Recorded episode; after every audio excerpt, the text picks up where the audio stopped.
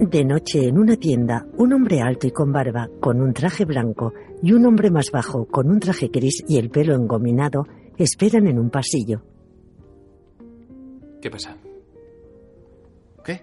Estás muy callado. No es nada. ¿Nervioso? Claro que no. Pensaba en lo que pasaría si el cabrón de Huffman aparece ligero de equipaje. No lo sé. ¿Cómo de ligero? Pongamos que con la mitad. Con la mitad ganaría un día extra. Nada más que eso, pero no estamos chantajeando a este tío a plazos. ¿Y si aparece con 50 o 60 de los grandes? Sería un insulto. No. Si viene con menos de 100.000, habrá que hacer algo para que se entere de que vamos en serio. ¿Has traído la lejía? Porque yo no. Miran al frente. No hay de qué preocuparse, está acojonado. No se atreverá a jodernos. Sí, seguro. No somos putos angelitos de la guarda. Mierda, ahí está. Con una bolsa. Listos. Muestran las pistolas. Pa, pa, pa, pa, pa, pa, pa, pa. Huffman se para. Los hombres lo miran fijamente. El alto mueve el labio inferior. He venido solo, como dijisteis. Un tipo listo. Veamos la pasta. Huffman saca dos fajos de billetes de la mochila. Los dos hombres se miran satisfechos. ¿Lleváis los DVDs? Aquí mismo, Fellini. Lánzanos la bolsa, luego coge tus pelis guarras y lárgate. Huffman sonríe. Les lanza la bolsa y saca una metralleta. El hombre bajo aparta al alto. El hombre bajo se esconde y se defiende con la pistola. De pequeño pensaba que sería alguien importante, un ciudadano ejemplar con familia y casa en un barrio residencial. Acabar acribillado por un loco armado con una automática no era parte del plan. Pero ahora lo único que pienso es... ¿Cómo coño he llegado hasta aquí? Bajo un cielo anaranjado se alzan unas palmeras. Orion Pictures presenta una producción de Haven Entertainment y American Film Productions en asociación con Divide Pictures, Bron Studios, CW Media Finance Corp y Archive Films International. Sobre una mancha de sangre, Tel. Sobre una franja púrpura el hombre bajo apunta con una pistola, Milo Ventimila. En otra una mujer rubia sonríe, Katie Sackhoff. En otra un cura mira a otro hombre, Alan Tudyk. Con Face of Love, John Michael Higgins, Oscar Núñez. Con Robert Patrick y Jason Lee. Música Steven Richard Davis. Edición Michael P. Schober. Fotografía Sharon Levy. Coproductores ejecutivos Margot Hunt y Steven Gibbon. Productores ejecutivos George Boskerisian, Aaron L. Gilbert, Jason Klotz, Alan Simpson, Mauricio Betancourt y Rick Matros. Producida por Milo Ventimila, Ras Kundi, JMR Luna, Kevin Mann, Matt Pernichiaro y Christopher Ball. Escrita por Timothy Williams y dirigida por J.M.R. Luna. Tres años antes. De noche en la tienda, el hombre bajo, con una camisa hawaiana, compra productos siguiendo una lista. Coge un paquete de harina. Solo le falta comprar la Cosmopolitan. ¿Qué? ¿La lista es demasiado complicada para ti? El Cosmo vale 6 dólares. ¿Y si compro el US Weekly? No, el Cosmo tiene cuatro veces más páginas. Armas y munición también es muy gruesa. Escúchame bien, el Cosmopolitan es la más gruesa. El hombre coge la Cosmopolitan. Esta. Deja los productos en el mostrador. La cajera los pasa. En la cocina de una casa, el hombre, de unos 35 años, lee la revista. La mujer rubia llega. Lleva unos guantes de goma, mete un vaso medidor en un saco y coloca los polvos en un recipiente. Remueve con una cuchara. El saco es de cemento. La mujer sigue removiendo. Mueve el trasero, cariño. Voy. El hombre se levanta. Dame el brazo. Extiende el brazo derecho. El otro brazo. No quiero limpiarte el culo. El hombre se quita el reloj y extiende el izquierdo. La mujer le envuelve el brazo con la revista. Aún no había terminado de leerla. Lo de la escayola es una buena idea. Parecerá que te has roto el brazo. Lo dudo, no se lo tragarán. Tu hermano no es tan estúpido. No se acercará a comprobarlo. Pero, si prefieres que te lo rompa de verdad, Eso quisieras tú. ¿m? unos días más que otros. El hombre la mira y sonríe. Más tarde suben a un coche. El hombre tiene el brazo escayolado. El coche avanza. Qué poco nos cuestionamos lo que hacemos por amor. Yo solo quería formar una familia, pero Beverly siempre aspiró a algo más. Y ahora quiere que no participe en un atraco a un banco que su propio hermano ha planeado. Esta mujer me tiene loco. En el Hotel Jefferson meten el coche en el garaje para empleados. Dentro, en un pasillo, la pareja viste de uniforme. Tiene que parecer que tú quieres seguir con el trabajo. Vale. Que sea él el que te convenza. Lo sé. Dile que puedes conducir, que lo que tienes no Sí, es tan ya grave. lo sé. Bien, porque si llega a sospechar algo y esto no ¿quieres funciona, hablar tú con él? ojalá pudiera hacerlo. Ah. Por favor, no la cagues. El hombre asiente. Se besan. Te quiero. Te quiero. El hombre baja unas escaleras y se pone un cabestrillo. En el sótano,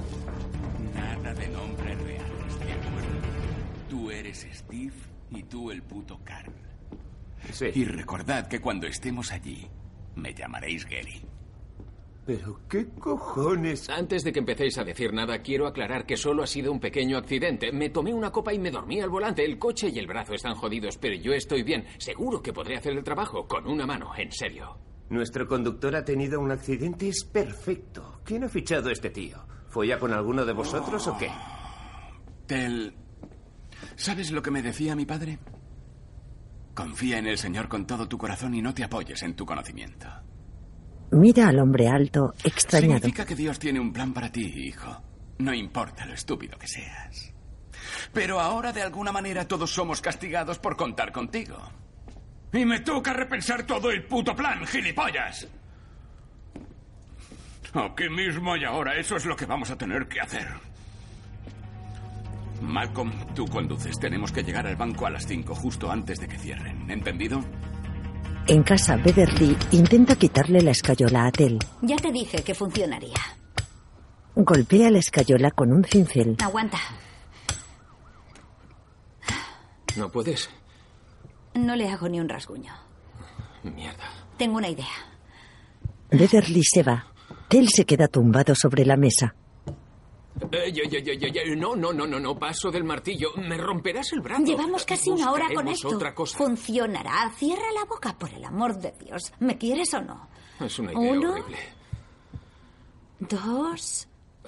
Tel resopla. Beverly golpea. De día, en el coche, Tel lleva la muñeca vendada. Necesitamos refuerzos en la. Falta un minuto para las cinco. Tel resopla. Vacía una bolsa en el asiento del copiloto. Saca una gorra, una placa y una pistola. Mira por el espejo retrovisor. Una furgoneta se para frente a un banco. Tel llama por teléfono. 911, emergencia. ¿En qué puedo ayudarte? Sí, quiero denunciar que se está produciendo un atraco en un banco que hay en la 12 con Maine. Deprisa, creo que oigo disparos. Tel cuelga. Unos encapuchados bajan de la furgoneta. Tel se coloca una identificación en la camisa.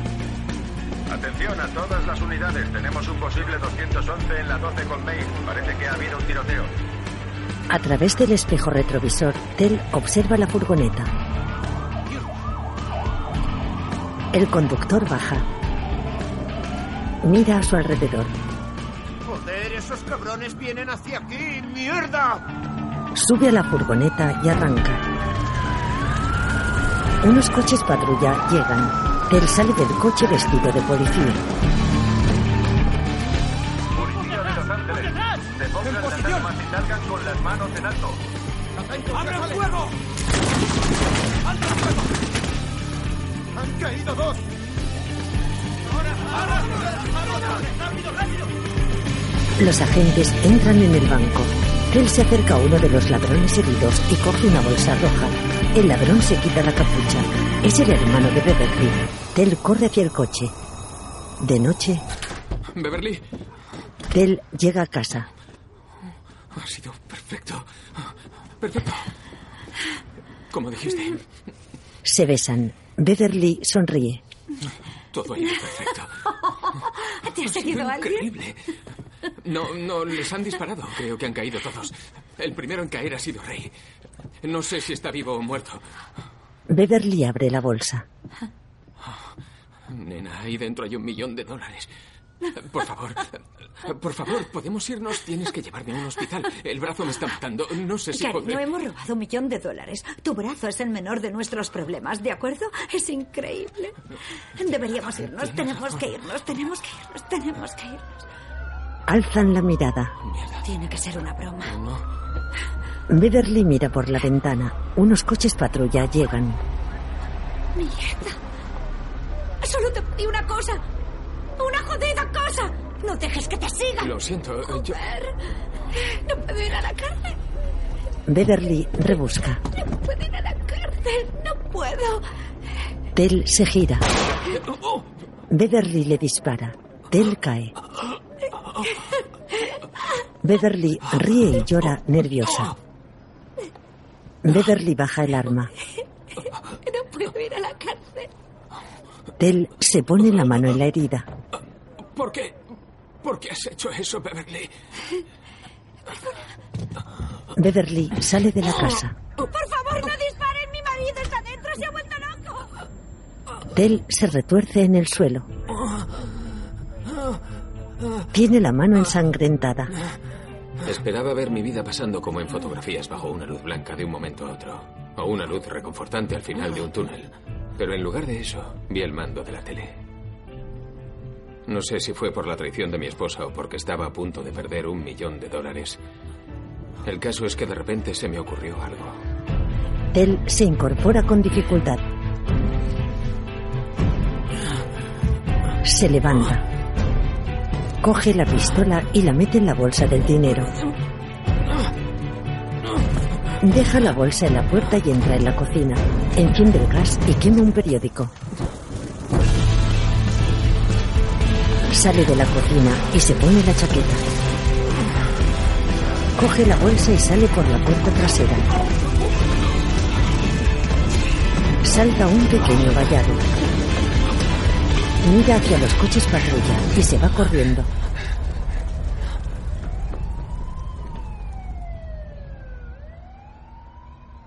El sol surge e ilumina las palmeras y la ciudad. Junto a una valla, Tel, con una visera, está sentado cabizbajo.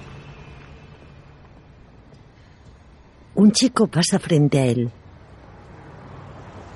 Se para, mira a su alrededor y se agacha. Eh, colega. Eh, colega. Tel cae. Oh, mierda. El chico saca el móvil. Marca un número. Policía de Los Ángeles, ¿en qué puedo ayudarme? Hay un tío tirado en la calle, sangrando. Creo que está muerto, joder. Creo que está muerto.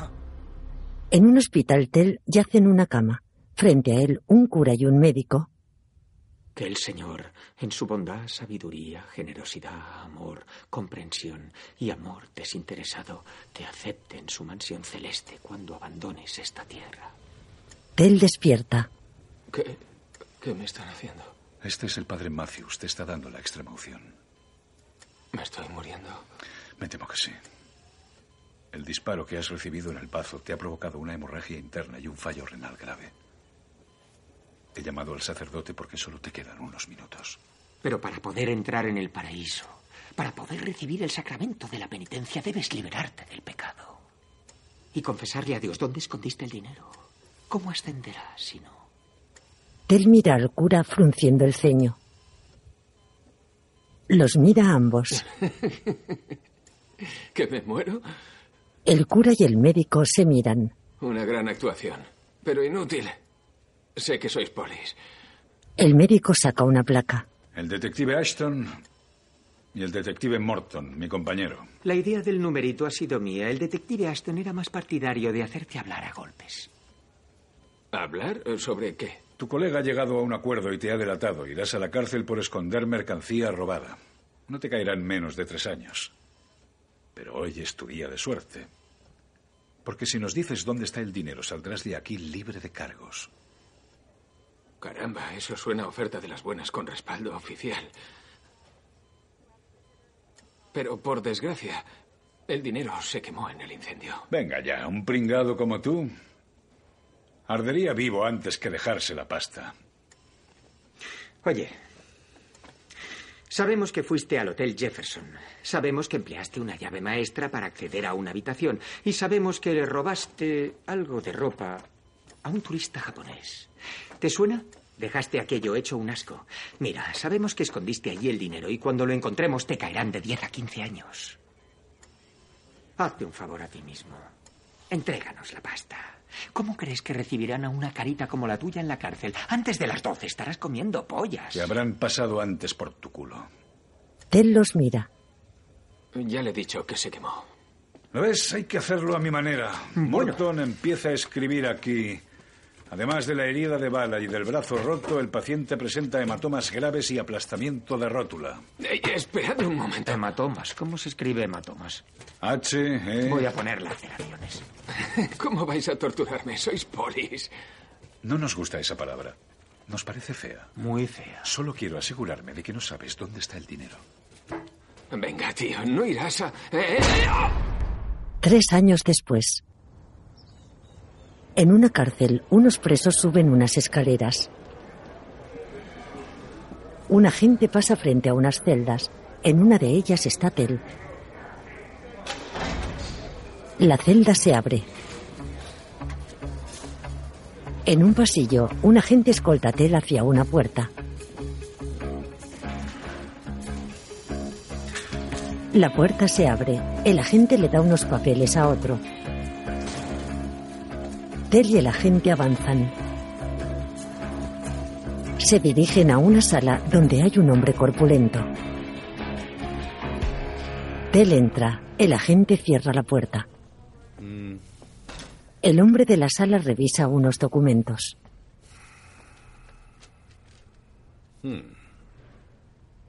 El hombre mira a Tel por encima de las gafas.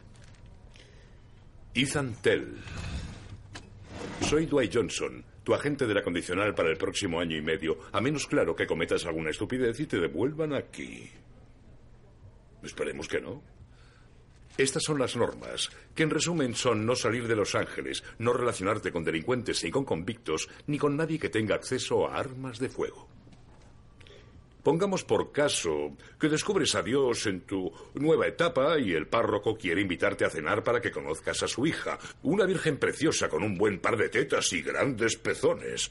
Y pongamos que tiene de adorno el típico rifle de la guerra civil que nadie ha disparado desde hace más de 100 años. Lo ves allí mismo mientras pruebas la ensalada. Si eso pasa, te sugiero que salgas pitando y te apartes de ese hombre, de su iglesia y de los pezones de su hija, porque harán que vuelvas a la cárcel. Sería una infracción. Sí, señor. Te han asignado un piso provisional que sirve para vivir, no es una celda. Allí nadie folla en la ducha ni se mea en el lavabo, como suele ocurrir aquí dentro. No, señor, es un sitio agradable, así que cuídalo. ¿Está claro? Sí. Te veré todos los jueves a las 10 en punto, sin excepción y sin excusas. Sin mentiras. Eso es, me caes bien. Coge un caramelo, pero no de los morados, esos me encantan, y no cometas ninguna estupidez. Siguen queriendo saber dónde metiste el dinero, así que no intentes largarte o ir a buscarlo, porque no llegarías muy lejos. Tendrás a toda la policía vigilando tus pasos. Yo que tú me portaría bien. Si lo haces, te ayudaré. ¿Ayudarme a qué? A coger la pasta. Señor Johnson, la pasta se quemó en el incendio. claro, claro que sí. Me gusta. Sigue así. Dwight le guiña el ojo y abre. Convicto encubierta. ¿Liberado? Sí. Tel sale y se va con el agente. Fuera, Tel se pone a la cola frente a un autobús. Me toca volver esta noche. A mí me han dado el fin de semana entero. Lo pienso aprovechar. ¿Dejas la ventanilla? ¿Dónde te sientas? Un descapotable gris aparca delante del autobús. Beverly baja. ¿Tel? Tel alza la mirada y se aleja del autobús. ¡Tel! No voy armada. Tel le hace una seña al conductor y niega con la cabeza. ¿Se te ve bien? Tel la mira serio. Perdona que no haya venido a visitarte. Pero sí que te escribí. Sí, para pedir el divorcio. Esa la recibí. Ya, eso fue para que no pensaran que éramos cómplices. Qué lista. Pero te escribí más cartas. Esperaba que cuando salieras, pasado algún tiempo, tal vez pudieses perdonarme. ¿Por dispararme o por no venir a visitarme? Por todo, en realidad. Tel aparta la mirada. Vuelve a mirar a Beverly. ¿Quieres que te lleve? Podríamos hablar y quizá ponernos al día. Me alegro de verte. Sube al autobús. No he dejado de pensar en ti. Solo un café, por favor. Él la mira, dudoso. En una cafetería le sirven café a Tel en la barra. No me vas a convencer con un par de donuts, Beverly. Cuando te disparé estaba fuera de mí, en serio. Nunca me había sentido ¿Qué así. significa eso? Las promesas que me hiciste, que cuidarías de mí, me las creí todas, hasta la más insignificante, porque te quería. Y todo aquello me llevó... A estar fuera de ti. De repente apareció la policía y me entró el pánico. Pero ahora todo es diferente. Yo he cambiado mucho y tú eres rico. Tel se extraña. ¿Cómo dices? ¿Qué?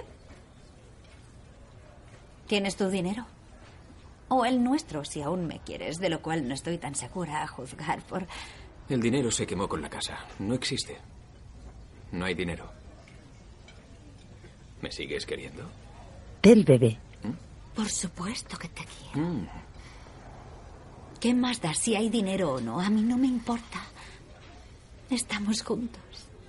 Y yo te quiero. Tel asiente y sonríe forzadamente. ¿Cómo pudo quemarse todo? La mira serio. Perdón.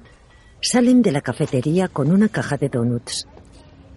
Mientras me arreglaba, he caído en la cuenta de que no nos veíamos desde hace tres años.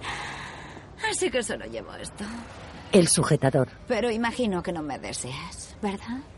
En el coche, ¿Te gustan los donuts, eh? Tel no lleva pantalones. Beverly se tapa con la gabardina. Te he mentido cuando te he dicho que no iba armada. Menuda sorpresa. Tranquilo.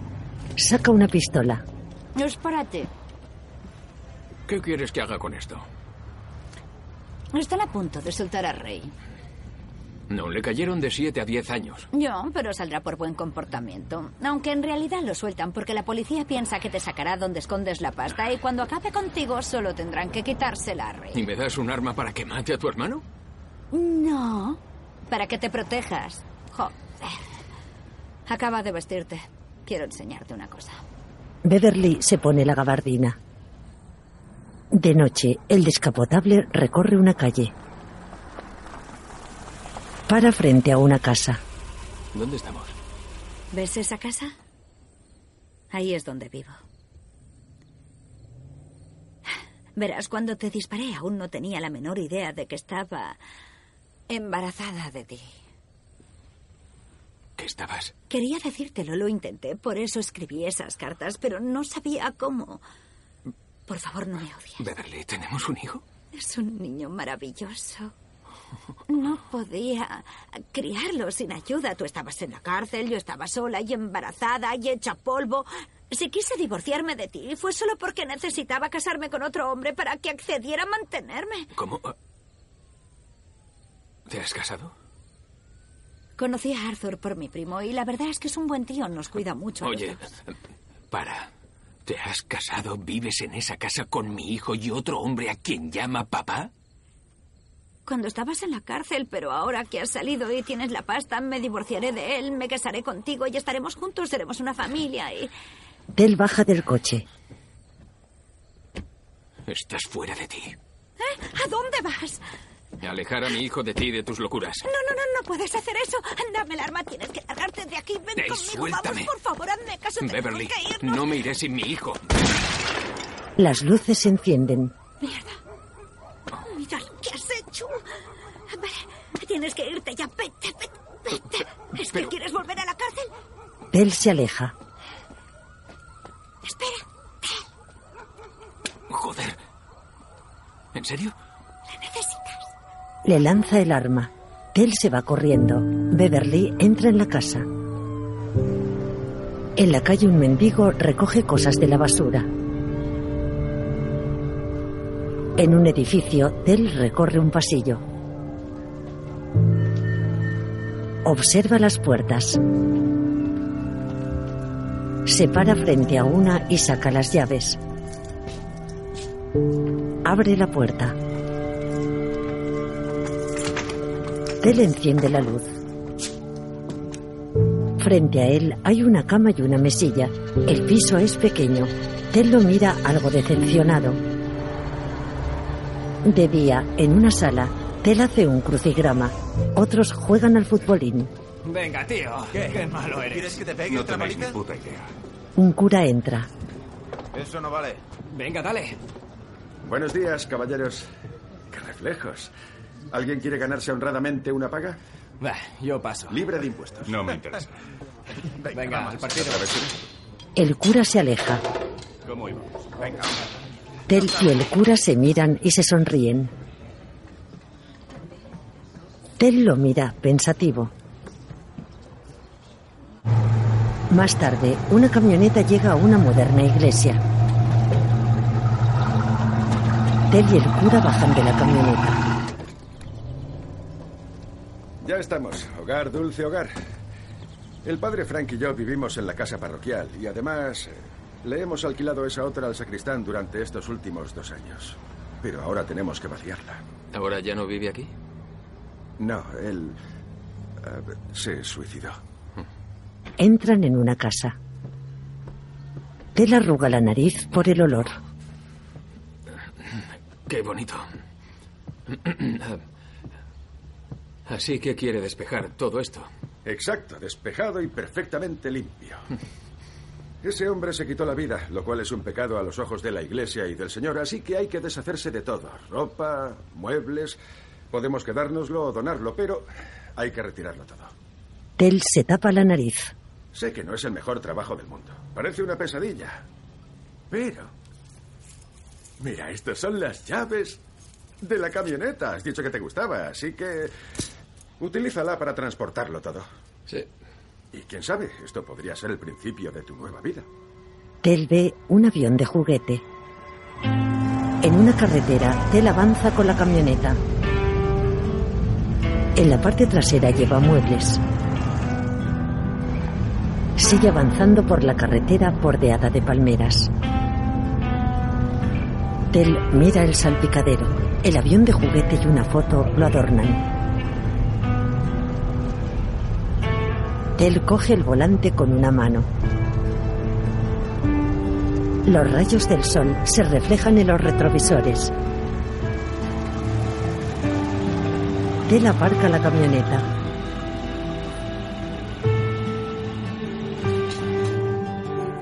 Se mira en el espejo retrovisor. Baja. Lleva el avión en la mano. Se dirige a casa de Beverly.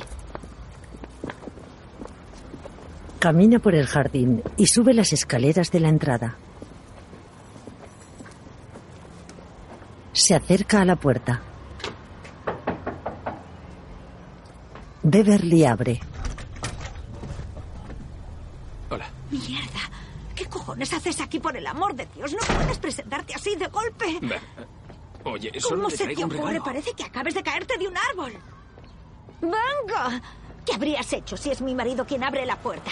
Pues decirle hola, soy Tel, el otro marido. Serás idiota, sube y arranca. Venga, sube al coche. ¡Date prisa! Oye, si tengo un hijo, quiero verle. Ahora mismo no puedes. Dijiste que me amabas, que querías que fuésemos una familia. Joder, Tel, eso era antes de saber que eres pobre. No pienses que voy a abandonar a mi marido si tú no tienes ese dinero. Un momento.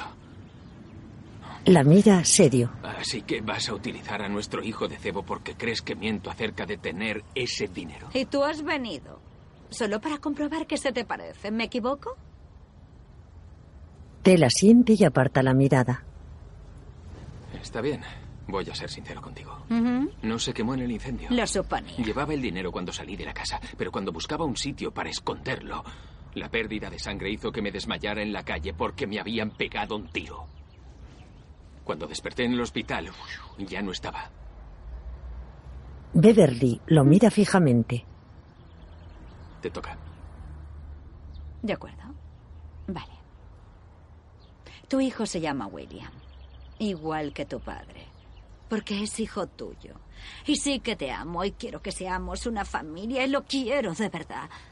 Pero si tú no puedes mantener a William, tendré que estar con alguien que pueda. Es paternidad responsable. Por favor, no vuelvas. Hazlo por William. No, esto es todo un detalle. Beverly baja de la camioneta, coge el avión de juguete y se va. Tel arranca y se marcha. En casa del antiguo sacristán, Tel despasa las cortinas. Coge una caja y mete objetos dentro. Lleva puestos unos guantes. Ahora entra en otra sala. Vuelve a salir. Saca cajas de la casa. Ahora llena otra. Saca muebles. Ahora se acerca a una pecera con un pañuelo en la boca. Se aleja. Saca más cajas. Dentro, Ted intenta mover un sofá para quitar una alfombra. Se sienta en el sofá y lee una revista. Mete cajas en la camioneta. Dentro, vuelve a mirar la pecera. Se pone un pañuelo en la cabeza y una mascarilla en la boca y se acerca. El interior de la pecera está verde. Tel la abre, echa la cabeza hacia atrás asqueado y comienza a sacar porquería. Abre el armario de debajo de la pecera y saca un cubo. Dentro del armario, Tel ve una caja fuerte. Se agacha. Mira a su alrededor. Se quita los guantes y la saca. Tel mueve la caja con dificultad. Se sienta en el suelo y la mira. La intenta levantar. Se quita la mascarilla y mira a su alrededor. La golpea con un martillo, ahora con un mazo. Ahora coge una pala. No consigue abrirla. De noche, en el piso, Tel intenta abrir la caja, pero desiste. Mira la caja. Aparta la caja y se acuesta. Apaga la luz. Se quita el reloj. Rodea la caja con un brazo y se lleva la otra mano a la frente. En un bar, Tel toma algo en la barra. Otros clientes juegan al billar. Tel tiene la mirada perdida. Apura la cerveza. Aparta la jarra y se frota los ojos. Dos hombres llegan. Son Ashton y Morton. Se sientan uno a cada lado de Tel. Tel los ve. Sonríe. ¿Sabéis?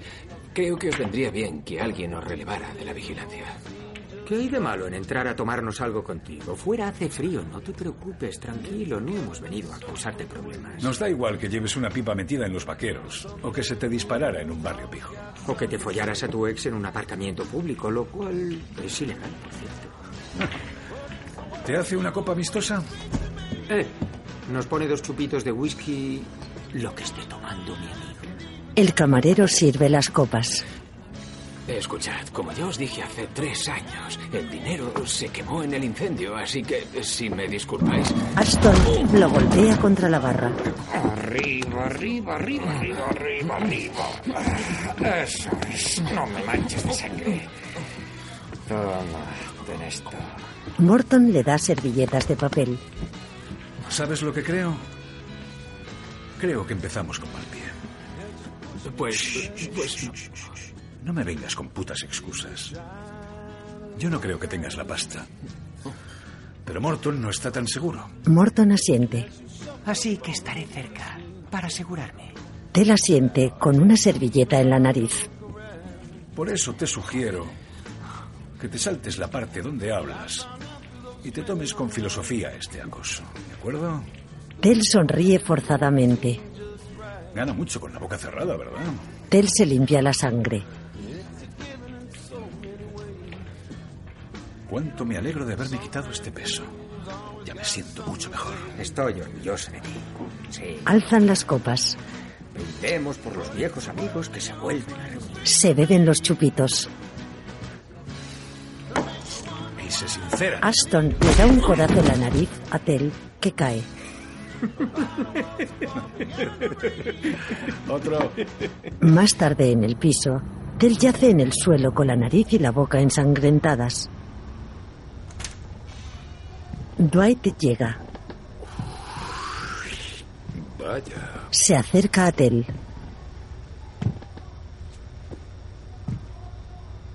Le da un toque con el pie. Tel reacciona. ¿Dónde estoy? En el suelo de tu habitación de la casa de acogida. Esos polis te han traído hará una hora. Y por lo que veo te han dejado fuera de combate para el resto de la noche, así que podemos hablar ahora. Ya podrían haberme dejado en la cama. Tengo una idea mejor, vaquero. Vamos. Dwight lo levanta y lo mete en la ducha. Vale, vale. Tel pasa la cortina. Sabes que volverán noche tras noche hasta que te rindas o hasta que te mate tu ex socio. Y tú has venido a proponerme que explore otras opciones, ¿no? Escúchame al menos. Seguiremos mi plan, es simple y fácil. Me dices dónde está la pasta, yo la recojo, repartimos y arrivederci. Oye, perdí mucha sangre huyendo y me desmayé en la calle. Me desperté en el hospital y el dinero no estaba. O sea que no se quemó en el puto incendio milagroso del que tanto te gusta hablar. Tel baja la mirada. ¿Lo ves? Sabía que estabas mintiendo cuando me saliste con ese rollo del incendio. Pensé, este hijo puta miente. Pero ahora somos compadres, construimos confianza. Ya lo hablaremos en la entrevista semanal. Mientras tanto, no te metas en líos, ¿vale? Eh, Por cierto, te voy a dejar una ayudita bajo la almohada. Una pistola. Te la dejo en la almohada. De acuerdo. Dwight sale del baño. Tel sigue duchándose. De día, el sol ilumina las calles. En la habitación, Tel duerme junto a la caja fuerte. Se despierta. Rodea la caja con un brazo mientras se despereza. Coge el reloj y lo mira. En el jardín de Beverly, un niño y un hombre rubios juegan con una pelota. Tel los observa.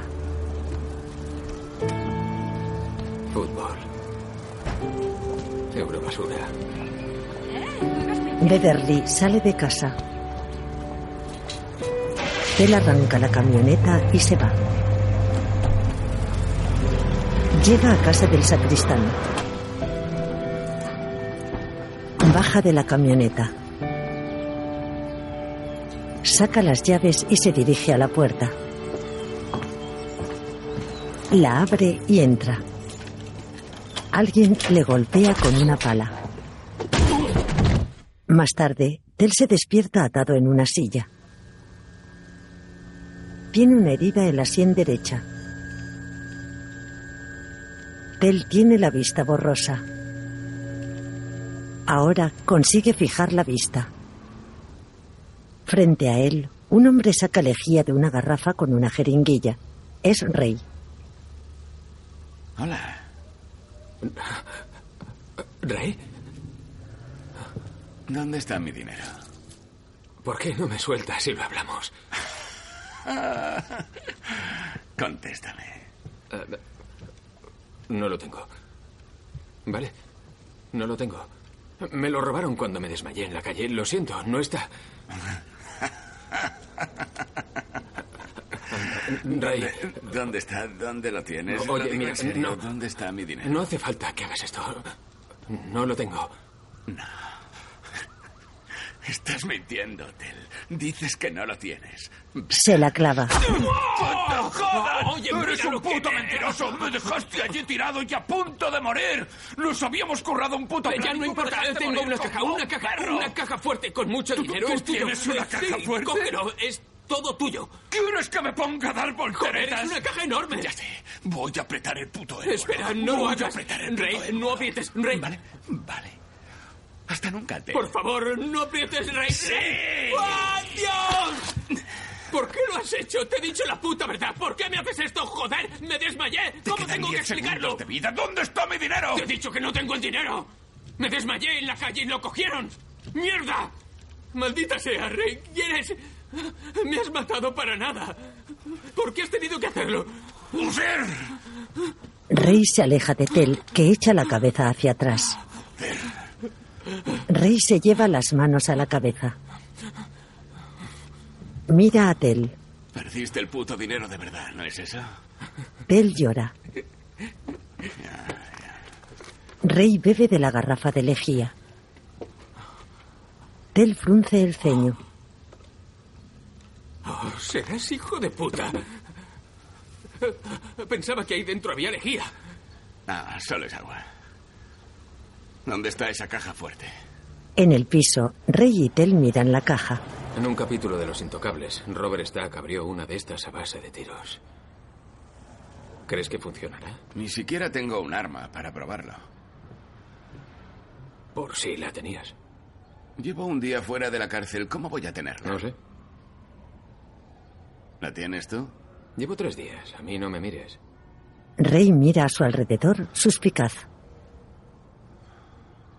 De todas formas, no creo que consiguiéramos nada. A menos que reventáramos el cierre. Eso podría ayudar. ¿Qué coño? Vale la pena intentarlo. Rey, sabía que tendrías... Sube el volumen de la tele lo máximo que puedas. Mierda. Rey dispara a la caja. ¡Rey! ¡No puedes! ¡Mierda! ¡Me he cargado el cierre! Me has dicho que no tenías armas. ¿Cómo coño vamos a abrirla ahora? Eres- ¿Se puede saber de dónde la has sacado? ¡Mierda! Rey, el arma. ¿De dónde has sacado el arma? Me la dio Beverly ayer. ¿Te la dio ella? ¡Sí! Más te vale que haya algo bueno aquí dentro, lo digo es una caja fuerte, donde se guarda dinero, joyas, cosas importantes. Si no, ¿para qué son? Ha funcionado. ¿Qué es eso? Solo hay papeles, tío. Es una mierda. ¿Y esto qué coño? Saca unos CDs. ¿Qué son? Pa, pa, pa, pa, pa. Me lo pregunto a mí mismo. Tel se aleja. Voy a quedármelo. De acuerdo. Sí, es mío. Gracias. Oh, espera, una cosa más. Esto es por lo del banco. Le da un cachete. Rey se va. Tel mira la caja. Más tarde, Tel se lava la herida. El agua se tiñe de rojo. Beverly llega. Se apoya en la puerta del baño. Joder, Tel, cada vez que te veo sangras por un sitio diferente. Tel cierra el grifo. ¿Qué ha pasado? Pues que me he topado con un viejo amigo. Y luego me he topado con una pala. Y luego... En fin, un día como otro cualquiera. Rey, Se miran serios. ¿A qué has venido? ya sé que te dije que no deberíamos vernos, y es cierto, pero... Quería darte esto. ¿Qué es? Una foto de nuestro hijo, William. Se la hice el pasado Halloween. Ayúdame a entender algo, Beth. No se me permite ver a este niño. ¿Por qué es tan importante para ti demostrarme que soy su padre? Beverly se lava las manos. ¿Por qué? Quiero que tengas claro que te digo la verdad. No quiero que pienses que utilizaría algo así para conseguir el dinero. Quiero que confíes en mí. Quiero que sigas creyendo en mí. Se miran. Tel mira la foto. Eso hay que curarlo mejor. Siéntate en la cama. Tel se levanta de la bañera. ¿A qué no sabes lo que me ha enseñado Rey? El pistolón gigante que le diste ayer. Se sienta en la cama. Cuando le dejaron libre, Ah, fue directo a verme. ¿Qué podía ¿Cuántos hacer? tíos les has dado armas esta semana? A ver, ¿qué querías que le dijera? Lo siento, Rey, no puedo darte un arma porque ya le he dado Pues una a para que se bien. A proteja. él le diste un 44 y a mí solo una de juguete. Por favor, tú disparas mucho mejor que él. ¿Qué más da eso? Beverly, no me tomes por estúpido. Sé lo que pretendes. ¿Quieres liarme para que me enfrente a tu hermano con la esperanza de que cualquiera que quede en pie, al final, comparta la pasta contigo? ¿Tengo razón? Beverly lo mira con el ceño fruncido. Tel la mira fijamente. Tienes el baño lleno de sangre y no pienso limpiarlo. Beverly coge el bolso. Te quiero. Me alegro de verte. ¿Y yo a ti? Más tarde, Tel sale del edificio. Se acerca a la camioneta. Mira en la parte trasera. Un todoterreno negro aparca frente a él. Ashton y Morton bajan. Tel los ve y alza los pulgares. Colegas, gracias por venir a ayudarme. Podéis ocuparos del armario. Yo llevaré los almohadones. Venimos a otra cosa. Ya, claro. Tenemos hambre. Queremos comer algo. Si me lo permites, esa zorra para ti es como la kriptonita. ¿Por qué no te alejas de ella? Ya ves, ojalá pudiera. ¿Dónde os apetece ir? Creemos que vas a recoger la pasta en un asador de Melrose, así que nos sentaremos ¿Melrose? allí para. Ya, así que os vais a zampar un bistec a mi costa. Y dos botellas de vino. Claro. Lo esposan y lo meten en el coche. En el asador, Esconde las manos, no quiero que se vean las esposas. Así mejor. Y posa un poco. Puedes hacer que parezca que estás deprimido, pero no mucho. Eso es. Mm, sí, perfecto. Has nacido para esto. Ven, siéntate. Tel se sienta en la mesa con Ashton y Morton. Morton deja la cámara en la mesa. Una camarera se acerca. Disculpen, ¿todo a su gusto? ¿Les traigo algo más? Otra de vino. Claro. La camarera se va. Perdona que no te hayamos pedido nada. Tres menús en la cuenta llamarían un poco la atención. Además, no sería honrado. Tel sonríe y asiente. Coge un bollo. Ashton se lo lanza. Tel los mira. He pensado que como ya somos amigos, porque lo somos, ¿no? En fin, ¿y si os cuento lo que pasó en realidad con el dinero? ¿Sí? Lo tenía cuando salí de la casa, pero luego me desmayé en mitad de la calle y algún cabrón se acercó y lo robó. Así que si encontráis a esa persona, podréis avisarme porque necesito recuperar ya esa pasta. Es mía. Ashton lo mira fijamente. Ríete mientras puedas, listillo. Ya veremos mañana. Mierda, ya tenía reírme con dos polis capullos anotado en el calendario. Lo miran serios. Tel sonríe. En la comisaría, Tel pasa entre unas mesas y se acerca a la de Dwight, que hace un pulso con otro hombre. ¡Sí! ¡He ganado! Ya lo creo. Es bueno. Llegas pronto. Hablemos en otra parte, ¿vale? Paso mi despacho. Salen a una terraza. Ah. ¿Has pensado en lo que te dije la otra noche? Vengo a la cita semanal. Olvida eso ahora. Creo que te afecta un poco la palabra oficial que pone mi título. La ley no es lo mío, solo soy un currante. Si me dices dónde está el dinero, no voy a entregarte a la policía. Dwight le da una carpeta. ¿Qué es esto? Mis antecedentes, los he robado Oye, del archivo. no, ah. Espera, no hay nada serio. No era un mirón, pero sí que parecía un mirón. Estaba mirando, pero no miraba. Solo quería robar una tele. Pero la dueña estaba desnuda. Son chorradas. No hay dinero. Y no quiero esto. No, no, no, no, no, no. Léelo. ¿De acuerdo? Solo eso. Considera mi oferta. Yo he cometido un delito al pasarte esto. Está prohibidísimo. Los dos cometemos un delito ahora mismo. Ya puestos podríamos dar el salto a lo grande. Ya. ¿Por qué no? La suerte es para los listos. Tel se va. ¿O era para los tontos? Dwight también. Frente a la casa del sacristán, Tel mete cajas en la camioneta. Alza la mirada y ve a Rey. ¿De verdad no tienes la pasta? Tel baja la mirada. No.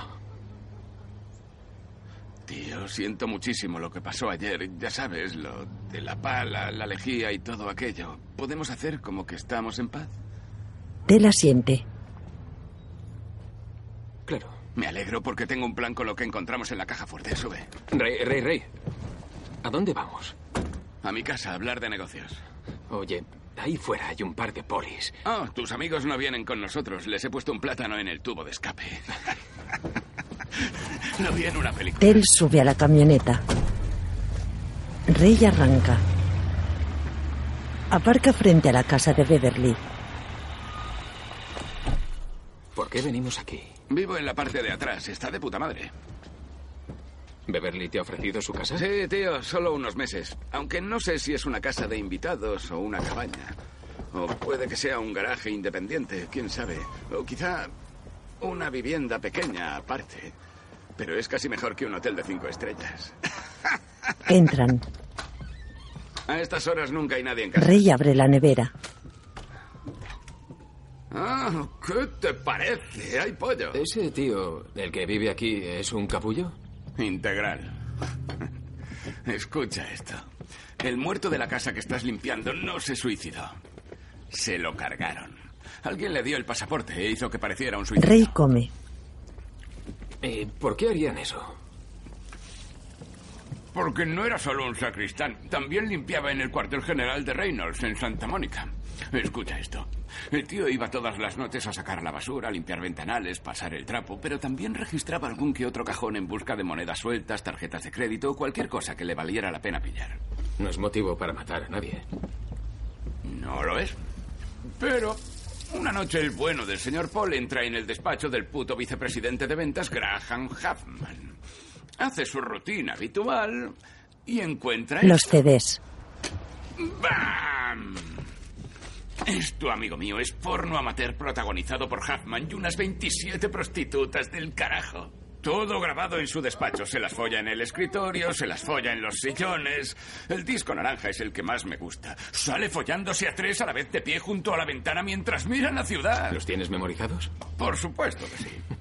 El caso es que el señor Paul cree que le ha tocado el gordo en la lotería de los chantajes. Trinca los DVDs, le envía a Huffman una carta diciéndole que o le paga 200 mil dólares por recuperarlos o monta un pase privado para la mujer y las niñas. Pero en lugar de pagar, Huffman lo mata y hace que parezca un suicidio. ¡Qué hijo de puta! Ajá. Rey cierra los ojos y asiente. Tel lo mira. Y tú quieres retomar el tema donde lo dejó el señor Paul, ¿no? Pero lo haremos mejor porque somos dos chantajeándole.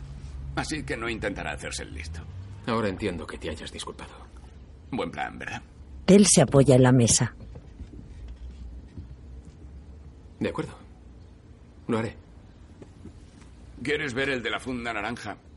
Más tarde, Oye, cuando vayamos a ver a Huffman, tenemos que parecer dos tíos de éxito. Como si no nos hiciera falta la pasta y le chantajeáramos por pura diversión. Tel lleva un traje gris. Rey entra con un traje blanco. Vaya. ¿Qué tal? Pareces el puto Don Johnson. Es lo que yo pensaba. ¡Apártate de mi camino! Al espejo. Hey. Huffman, ¿cómo estás? Escucha, queremos ese dinero. Ahora. Y si no nos lo traes, Ahora. van a pasarte cosas muy malas. Ahora. Juega con el toro y tendrás cuerda. Rey señala al espejo, guiña el ojo y se va. Tel se repeina. A ver, ¿dónde guardará este tío el fijador? En el baño, 200.000 no nos vendrán nada mal. Cambio de planes, colega. Recuperar las pelis guarras y librarse del asesinato del señor Paul no le va a salir a ese hijo de puta por menos de 500.000. ¿Y si dice que no le llega? El cabrón es vicepresidente y está a cargo de las ventas, tío. Si no le llega, que lo desfalque. Y ¿sabes qué? Si desfalca, volveremos y le haremos chantaje también por eso. Así es el ciclo de la vida. Hakuna Matata, cabrón. ambos se peinan. Supongo que... No hace falta decirte que no se lo comentes a Beverly. Lo sé. Es entre nosotros, solo es cosa En un nuestra. bar, Vamos a chantajear a un directivo de Metales Reynolds. Un ricachón. Le tenemos pillado. ¿Tú y Rey? Sí. ¿Y confías en un hombre que quería matarte? Ya no quiere matarme. Ahora estamos bien. Le sacaremos 500.000 a ese tío. Y luego, al día siguiente, podré manteneros a ti y a William. Seremos una familia. Empezaremos de nuevo. ¿En serio? Sí. ¿La oferta sigue en pie? Por supuesto. Beverly lo besa. ¿Sabes qué? Se vuelven a besar. De noche, en una casa, Recuerdo mi primera vez. Ricky Watson. Era mi mejor amigo en tercero. De hecho, era el único amigo que tenía en tercero. Recuerdo que tenía un cómic de Spider-Man. No se lo dejaba leer a nadie, pero yo lo quería. Era superior a mis fuerzas, así que no paré hasta encontrar algo con que chantajearle. Dejó de ser mi amigo, pero al menos conseguí el cómic. Ah, eso no es nada, tío. El primer chantaje se lo hice a mi propio padre. yo tenía 14 años. Él le ponía los cuernos a mi madre y yo no lo soportaba. Un día le lancé unas bragas y le dije que me las había encontrado en el asiento trasero de su coche y que si no me daba 10 pavos se lo diría a mamá. Y el cabrón me pagó. No solo esa vez, sino durante tres años, todos los domingos después de misa. Y lo mejor es que las bragas no estaban en el coche, las había cogido del cajón de mi madre. Ni siquiera reconoció las bragas de su mujer. Vaya. Menudo imbécil. Lo normal es que se hubiese cabreado, pero era como si estuviese agradecido. Como si yo estuviese ayudándole a hacer penitencia. Hay que estar muy mal. ¿Y qué hizo que dejara de pagarte cuando pasaron tres años? Que mi madre murió. Sí, era una tía cojonuda. ambos toman una copa. ¿Quieres otro? Sí. Tel se levanta y coge las copas. Dime una cosa. ¿Por qué siempre hay tanta tensión entre tú y Beverly? Nunca lo he entendido. Antes me iba el juego. Mucho. Y en mitad de una mala racha horrible, obligué a Beverly a firmar y vendí la casa de mis padres. Se cabreó mogollón. Y encima, unos tipos nos amenazaron de muerte y tuve que ingeniármelas. Será cuando te metiste a hacer porno gay. ¿Qué? Espera, ¿ella te ha dicho que yo hacía porno gay? Sí. No, yo jamás he hecho porno gay, solo me chupaba la polla. ¿Qué? ¿Tú, tú te- puedes chuparte la polla? Hombre, podía cuando tenía 20 años, pero joder, ahora es imposible tal como tengo la espalda y encima como tantos gofres que ya ni siquiera me la alcanzo. A mí eso me parece gay. ¿Por qué? ¿No es casi lo mismo que masturbarse? Tel la ve a la cabeza. Sí, pero con una polla en la boca, aunque no deja de impresionar. Huffman llega. Le apuntan. Otra vez no. En un restaurante, Tel, Beverly y William ¿Sabes jugar al fútbol americano de mesa? Sí. Vamos a levantar dos postes. Así será como un partido de verdad. De fútbol americano. Manténlos arriba, que no se muevan. ¿Listo? Aguanta ahí. ¿Listo? Y... ¡Pum! ¡Oh! Oh. He fallado. Ahora vas tú. Venga, ¿Preparado? te toca. A ver si lo consigues. Prepara No, no, la ahora pelota. tú, ahora chutas ¿Listo tú, para patear? ¿vale? Un, dos, tres, chuta. Tel tira un vaso. Oh. Oh, ¡Tel! ¿Qué perdón. haces? ¡Qué vale, lo siento, lo siento. desastre! Lo no siento, lo siento. importa, no importa. Voy a ir al lavabo. Será solo un momento. ¿Lo vigilas, por favor? Vuelvo enseguida, ¿vale? Vale. De acuerdo. Vosotros seguid jugando. Pero no he sido yo, ha sido él. ha sido él solito, He sido sí. yo. Ha sido él, bien dicho. Beverly se va con los pantalones manchados de zumo. Toma, quédate esto. La pelota es para ti. William baja la mirada tímido. Tel lo mira dudoso. William, ¿crees que... ¿Te gustaría que alguna vez pasara a verte y jugáramos al fútbol? Sí. ¿Sí? Muy bien. Bien, entonces cuando, cuando tu mamá salga del lavabo, puedes decirle, quiero que Tel venga a jugar al fútbol. Ella no es mi mamá. Tel frunce el ceño. Vaya. ¿Y quién es? Es tía Pepe.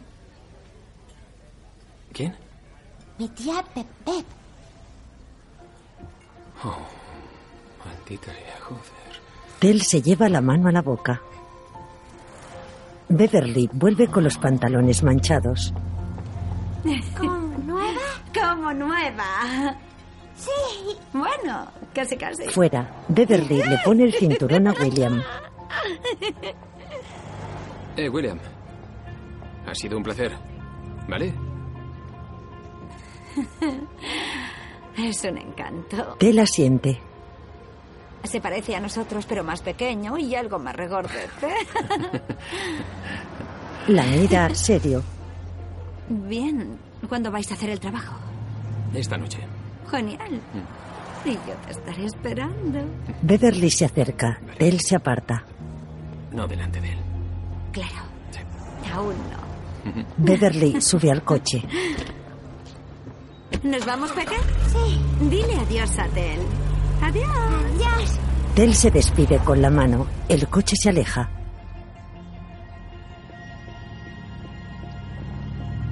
Tel se gira y se lleva la mano a la frente. Joder. Se mueve de un lado a otro. Mierda. Me cago en la puta. Se sube a la camioneta. De noche, en la tienda, Rey con el traje blanco y Tel con el traje gris esperan en un pasillo. ¿Qué? Estás muy callado. No es nada. ¿Nervioso? Claro que no. Pensaba en lo que pasaría si el cabrón de Huffman aparece ligero de equipaje. No lo sé. ¿Cómo de ligero? Pongamos que con la mitad. Con la mitad ganaría un día extra. Nada más que eso, pero no estamos chantajeando a este tío a plazos. ¿Y si aparece con 50 o 60 de los grandes? Sería un insulto. No. Si viene con menos de 100.000, habrá que hacer algo para que se entere de que vamos en serio. ¿Has traído la lejía? Porque ya no. Miran al frente. No hay de qué preocuparse, está acojonado. No se atreverá a jodernos. sí, seguro. No somos putos angelitos de la guarda. Mierda, ahí está. Con una bolsa. Muestran las pistolas. Pa, pa, pa, pa, pa, pa, pa, pa. Huffman se para y baja la mirada. He venido solo, como dijisteis. Un tipo listo. Veamos la pasta. Huffman saca dos fajos de billetes de la mochila. Rey y Tel se miran satisfechos. ¿Lleváis los DVDs? Aquí mismo, Fellini. Lánzanos la bolsa, luego coge tus pelis guarras y lárgate. Huffman sonríe, les lanza la mochila y saca una metralleta. Tel aparta a Rey. Hiere a Rey. Tel se guarece. Huffman dispara hacia las frutas. Tel saca la pistola y se De defiende. pequeño pensaba que sería alguien importante. Un ciudadano ejemplar con familia y casa en un barrio residencial. Eso nunca llegó a pasar. Pero alcanzas un punto, un momento concreto en la vida, en el que te das cuenta de que las decisiones que has tomado no eran correctas y te han llevado a un estilo de vida diferente. Huffman sigue disparando. Debí sentar la cabeza, elegir un trabajo honrado, comprarme una casa con porche. Ray yace en el suelo con las manos ensangrentadas. Llevar a mi hijo al fútbol los fines de semana y disfrutar de la felicidad que supone que no te dispare nadie. Tel abre la pistola para cargarla. Solo tiene tres balas. Hace un gesto de desesperación. Mete las balas en el tambor de la pistola y la cierra. Empuña la pistola. Mierda. Debía hacerme médico. O contable. O un puto minero. Cualquier cosa menos esto. Tel dispara a Huffman en la frente. Huffman cae. Tel baja el arma. Mira a Rey. Joder, Rey. Se agacha junto a él. Aprieta. Es solo superficial, ¿verdad? Sí, solo un rasguño. Vamos, venga, tenemos que Hay irnos. que largarse a toda leche. Vamos. Vale. Aguanta. Tel coge la mochila. Ayuda a Rey. ¡Eh, chicos! ¿Ha acabado el tiroteo? ¿Ya podemos salir? Habríamos salido antes, pero... No sé, tenía miedo, parecía peligroso. Venga ya, no jodáis, tío. Tira esa mierda de pistola. De rodillas, ya. Obedecen. Mierda. Vaya. Es una escena del crimen de libro. Tenemos a la víctima, tenemos al asesino. El tío quería matarnos. Ha sido en defensa propia. No pienso lo mismo. En dos minutos llegarán los demás. A menos que nos digas dónde está el dinero. Es muy fácil. Hazlo y esta escena del crimen desaparecerá. Os dejaremos ir a los dos. Ha sido en defensa propia. Rey lo ha visto todo. Que te jodan. Él testificará. Así es, cariño.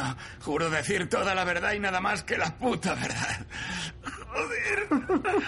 Coño, tiene razón.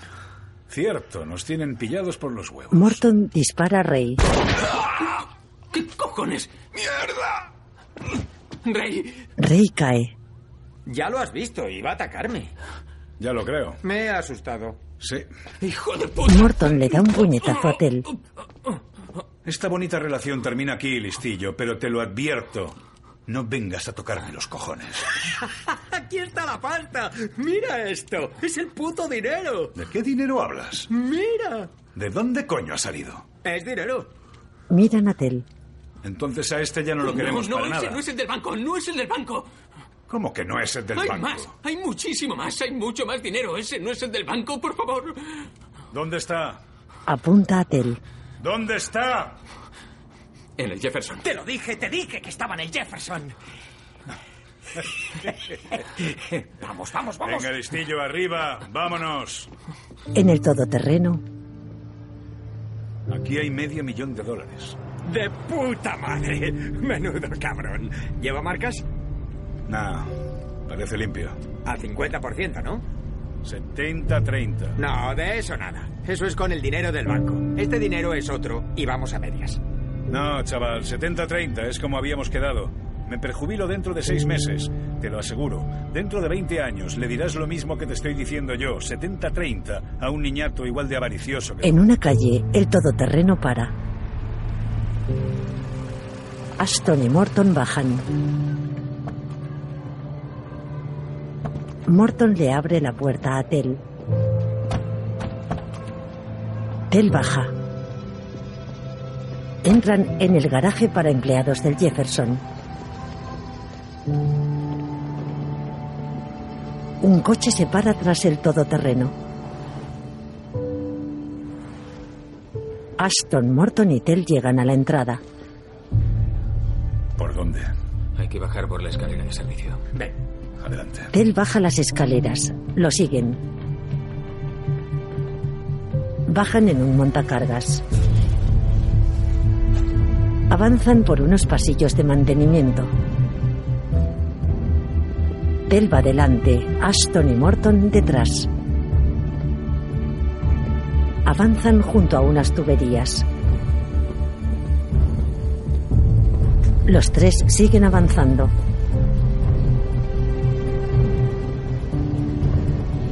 Él pasa bajo una tubería. Morton y Ashton lo siguen. Él se para y señala una dirección. ¿Dónde?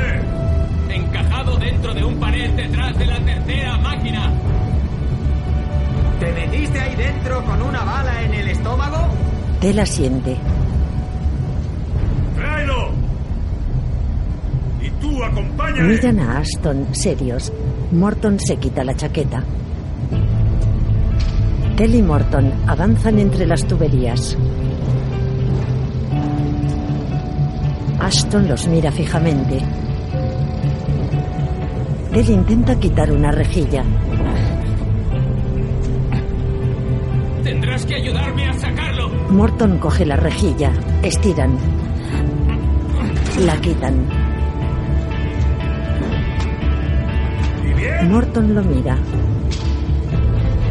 ¡Ahora lo está buscando! Tel saca la bolsa roja. ¡Ya tiene la bolsa! La abre. Solo hay una pistola. Apunta a Morton. Morton cae. Ashton dispara. Tel se agacha. En unos pasillos, Tel corre. Sale por una puerta de emergencia. Recorre un sótano.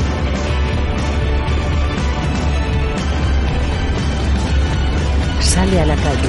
Ashton le da un puñetazo. Tel se levanta. Ashton le da varios golpes. Tranquilo. Soy policía. Tel alza las Así manos. es como me gano la vida. Vale, dé la vuelta. No salga del coche. No salga. Ashton cae. Tel se sobresalta. Dwight se acerca con una escopeta. Te dije que era muy malo. Tel baja las manos. Tel saca la mochila de Huffman del coche. Es la mitad del dinero. Hay 500 mil dólares. Dwight le da un abrazo. Serás cabrón. Sabía que lo tenías. Lo he sabido todo el tiempo. Suerte para los listos. Seremos más listos si nos largamos de aquí. Vámonos. Tel coge la bolsa roja y la pistola. Venga. Dwight sube al coche. Tel pasa de largo. Lo primero que voy a hacer será pillarme un coche donde me quepa el culo, joder. En casa, Tel se limpia la sangre de las manos en el lavabo. Se quita la camiseta y la tira al suelo. Agacha la cabeza. Coge agua con las manos. Se pasa la mano por el pelo. Baja la mirada. Se vuelve a mirar al espejo. Se agacha y se lava la cara. Ahora se apoya en el lavabo y mira hacia abajo. Sube lentamente la cabeza.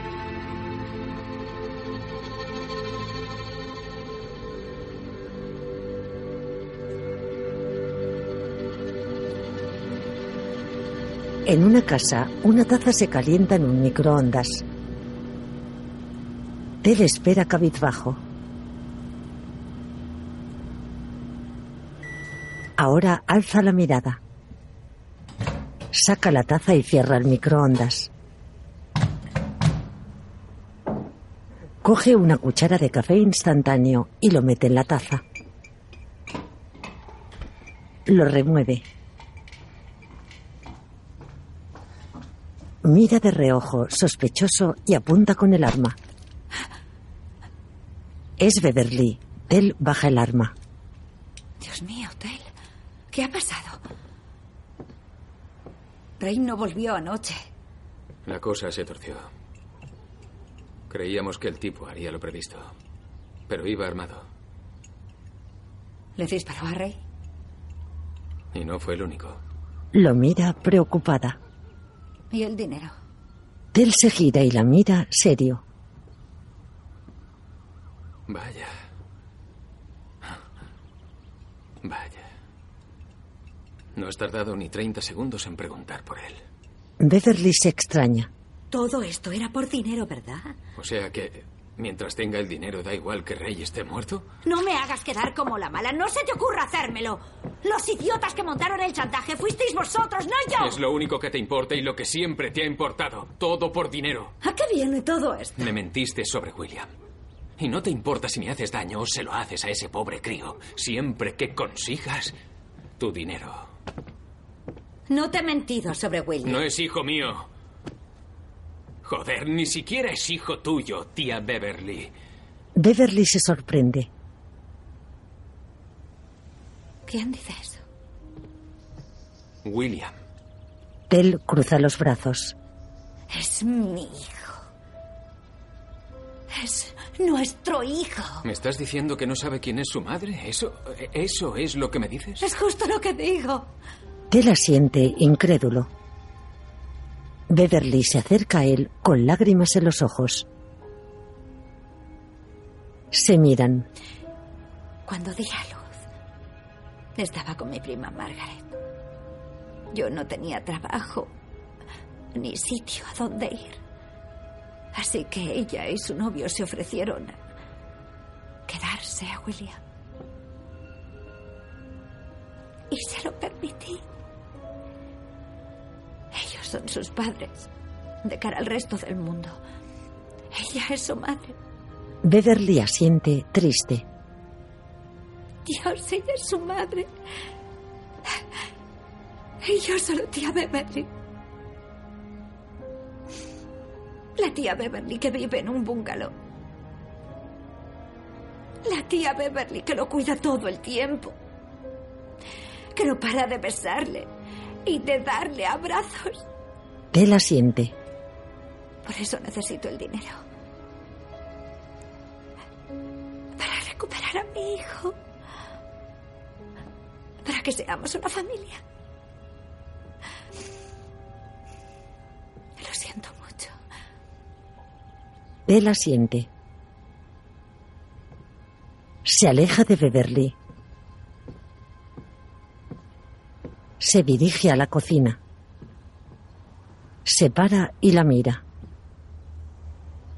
Hey, Beverly, ¿Qué?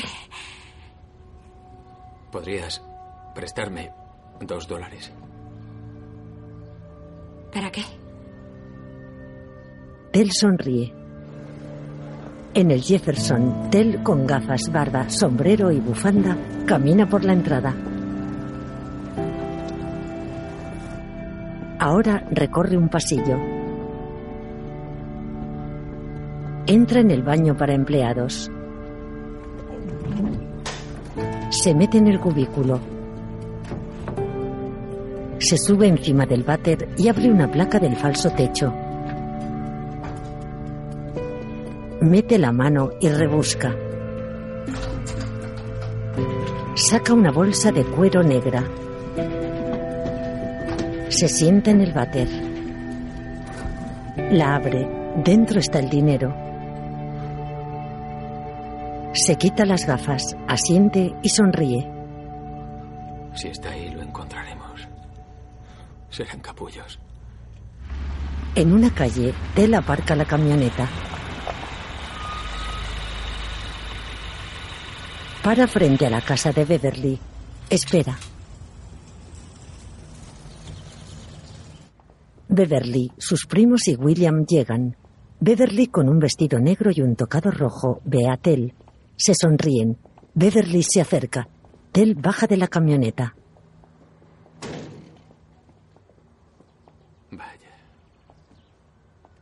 Estás preciosa.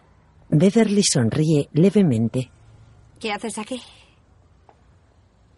¿No deberías estar escondido? Sí, voy a irme de la ciudad hasta que todo se calme, pero antes de irme, tengo algo para ti. Tel vuelve a la camioneta y saca la bolsa de cuero negra.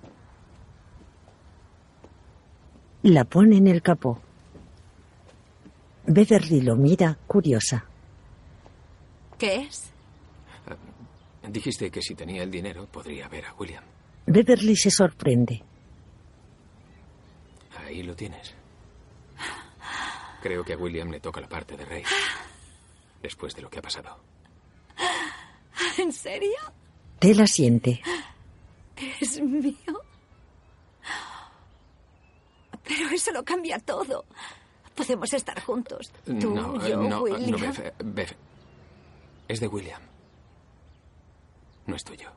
Beverly desdibuja la sonrisa. Tel mira a William. Vamos, míralo. Míralo. Beverly se gira. Ya tiene una familia. Y es mucho mejor de lo que nosotros podemos ofrecerle. Tú y yo somos como somos. No podemos cambiarlo, ni el dinero tampoco. Beverly se entristece. Tendrá su oportunidad. Miran a William, que juega con sus padres en la entrada. Es un niño con suerte. Sus padres lo adoran. Y su tía literalmente mataría por él. Beverly mira a Tel triste. Tengo que irme. Tel sonríe y asiente apenado. Se aleja de Beverly y mira a William, que juega con el avión. ¿No vuela? No, pero es bonito, ¿verdad? Tel sonríe, agacha la cabeza y sube a la camioneta. Beverly agacha la cabeza. Coge la bolsa de cuero negra. Camina hacia la casa. Tel observa sonriente cómo Beverly llega a la entrada. Beverly le da la mano a William y toda la familia entra en la casa. Tel arranca y se aleja con la camioneta. Beverly se para en la puerta y ve cómo se aleja. Beverly agacha la cabeza triste. Se recompone, alza la cabeza y entra en casa. En casa del sacristán, 65, 70, 1, 2, 3, 4. ¿Eh? Gracias, padre. No, has hecho un trabajo fantástico esta semana. Te lo has ganado. Para mí no era una cuestión de dinero. padre asiente. Gracias. Tel se va. La vida no siempre va como uno esperaba que fuera. Las decisiones que tomas te acompañan allá donde vas, te hacen la persona que eres y hacen de tu vida lo que es. Sin embargo, lo curioso de la vida es que a veces, algunas veces, te da una segunda oportunidad. Tel abre la bolsa de cuero roja. Está llena de dinero. Entre los billetes hay una foto de William. Cierra la bolsa. A la cariñosa memoria de Ellen. Tel con la bolsa en la mano avanza por la calle. Mira a su izquierda un instante y sigue caminando. Se mete la mano en el bolsillo y pasa frente a unos jóvenes.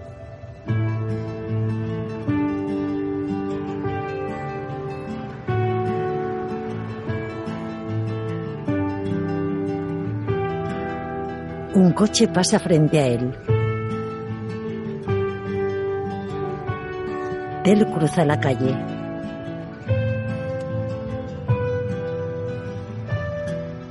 Sigue avanzando.